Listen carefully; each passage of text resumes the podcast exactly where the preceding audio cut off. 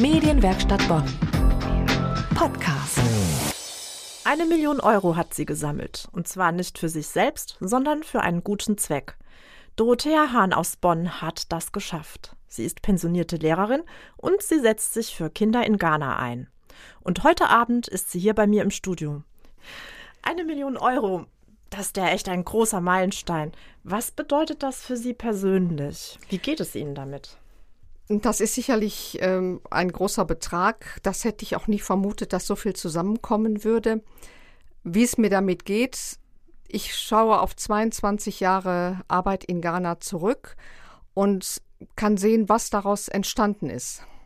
Es sind Schulen gebaut worden, es sind viele, viele Mädchen und junge Frauen gefördert worden, die eine Ausbildung bekommen haben, Schulbildung und Ausbildung und über 22 Jahre kann ich natürlich heute sagen, die damals Kinder waren, sind heute Erwachsene.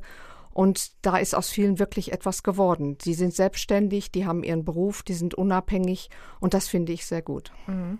Ich habe da mal nachgerechnet.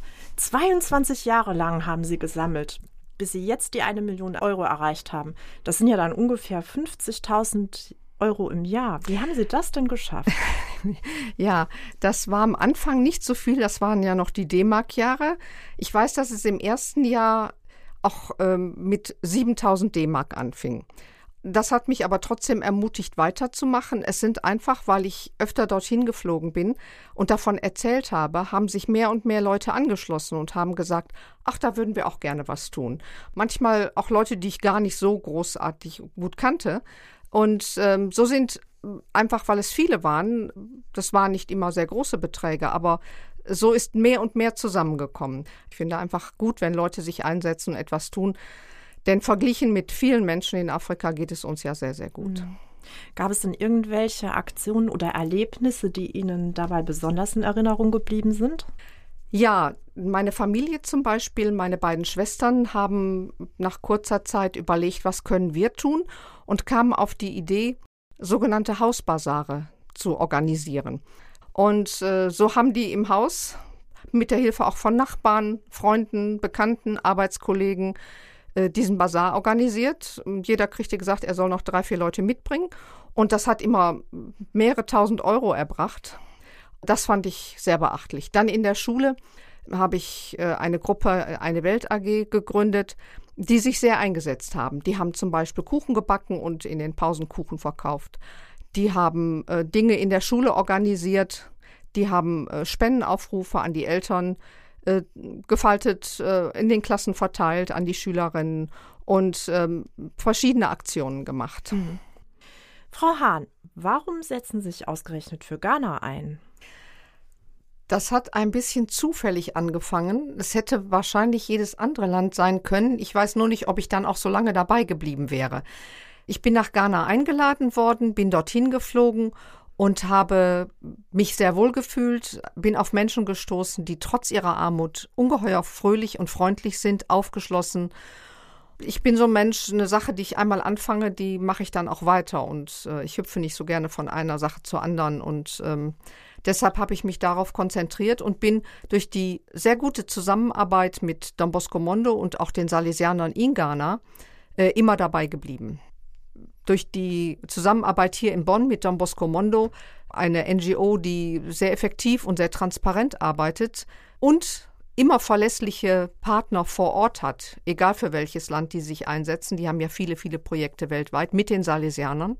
Hat man also auch immer vor Ort Leute, die zuverlässig das weiterarbeiten. Also man kann ja nicht einfach irgendwo nur Geld hinschicken und dann weiß man nicht, wo es bleibt oder äh, sondern das, was äh, wofür Leute gespendet haben, das sollte dann eben auch damit gemacht werden.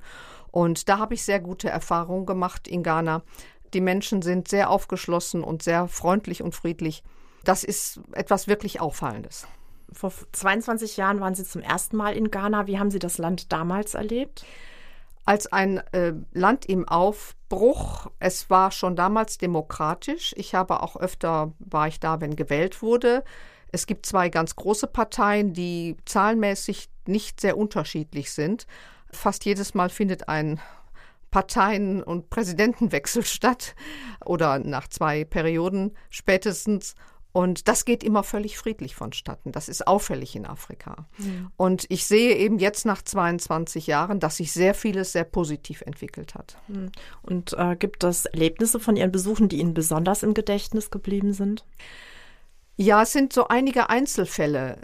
Zum Beispiel ein Mädchen, was achtjährig in einem Dorf von einem der Salesianer aufgelesen wurde, muss man sagen, völlig verwahrlost, mit Hautkrankheiten und, und Läusen und äh, also es sah kümmerlich aus. Und die hat auch, war so ganz in sich gekehrt, die traute sich gar nicht hoch zu gucken und ähm, die haben wir dann im Mädchenwohnheim bei der Heimleiterin untergebracht, die sich sehr gut gekümmert hat. Die ist zur Schule gegangen, die hat die äh, Junior High School zu Ende gebracht und die ist jetzt eine 22-jährige, aufgeschlossene junge Frau, selbstbewusst.